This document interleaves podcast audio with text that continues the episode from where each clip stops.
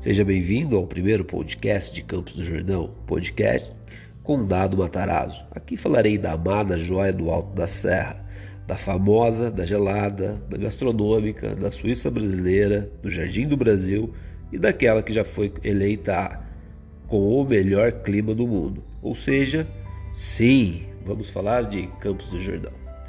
Eu sou o Bruno da Mata, empresário do ramo hoteleiro, corretor de imóveis, estudante, ursão da montanha e nerd. Aqui é o terceiro episódio da série Pontos Turísticos de Campos do Jordão. A Pedra do Baú, imponente, mítica, científica, histórica e em patrimônio e um patrimônio natural da Serra da Mantiqueira. Se você curte conteúdo de história e viagem de uma forma mais descontraída, aprecie esse aqui sem nenhuma moderação. Indo mais a fundo nas pesquisas, descobrimos que ela é mítica, com valor científico, serve aos aventureiros, inspira grandes escritores. Os naturalistas enchem os olhos, pois do topo de onde olharem constatam que o verde reina por ali soberano. Aos apaixonados, ela ainda concede o mais belo pôr do sol da região. Está localizada em São Bento do Sapucaí e compartilha o acesso com o Campos do Jordão. Acesso esse incrivelmente lindo, um passeio inspirador em meio à Serra da Mantiqueira.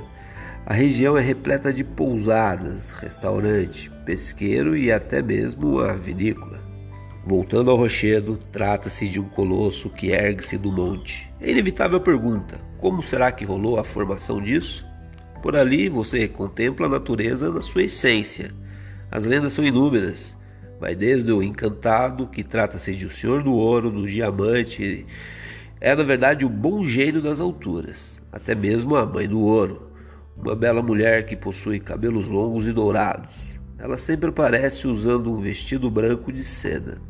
Ela tem o formato de uma grande bola de fogo, que possui a capacidade de, de se transformar numa bela mulher. A habilidade da Mãe do Ouro está em encontrar tesouros escondidos, ou mesmo jazidas de ouro.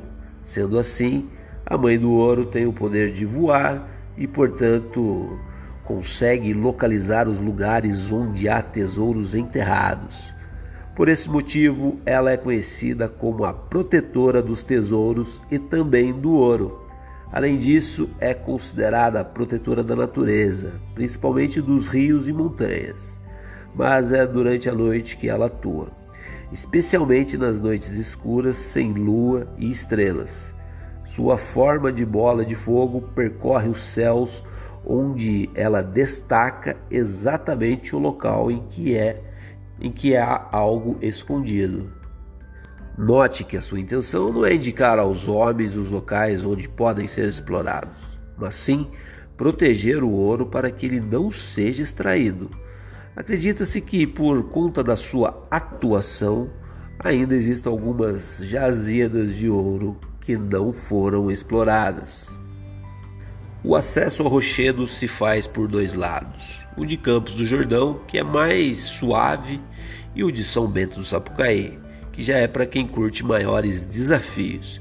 De qualquer forma, a diversão é garantida em meio à natureza. As primeiras pessoas que subiram ali foram os irmãos Antônio e João Cortes. E para escalar, eles usaram escadas de bambus amarradas em cipós e arame.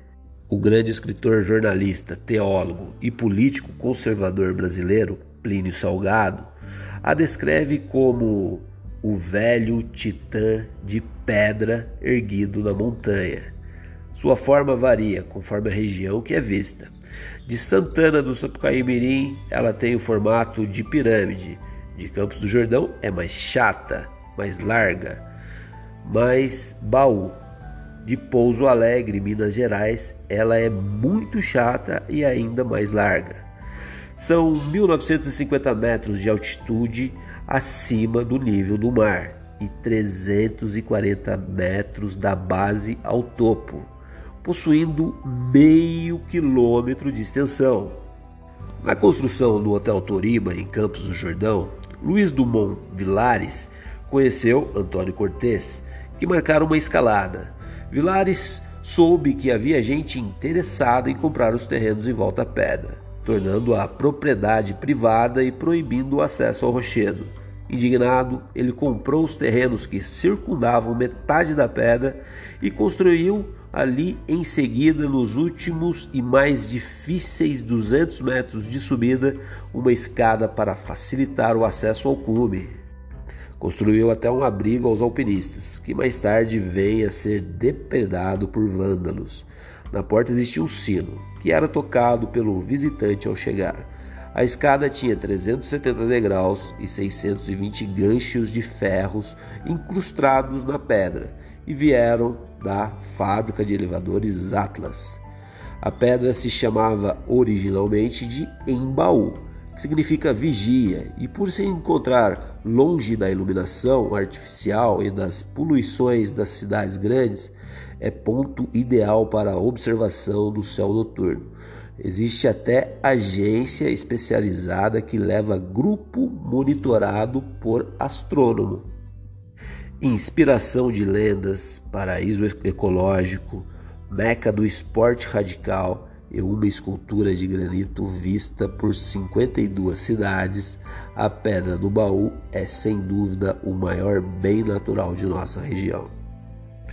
Meu querido hóspede, estamos trabalhando por você para entregar o melhor conteúdo da cidade e região. Nossa intenção é sempre entreter e informar.